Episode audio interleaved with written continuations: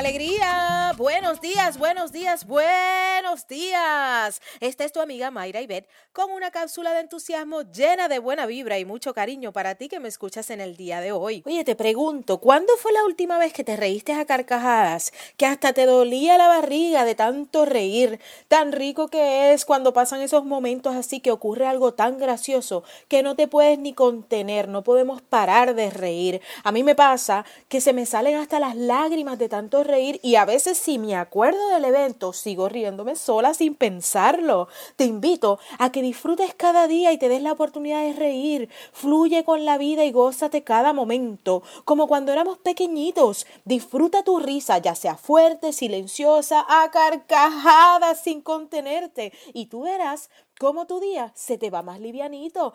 Vamos arriba, mi gente, contagiando al mundo de entusiasmo corazón a la vez. Hasta la próxima. Chao.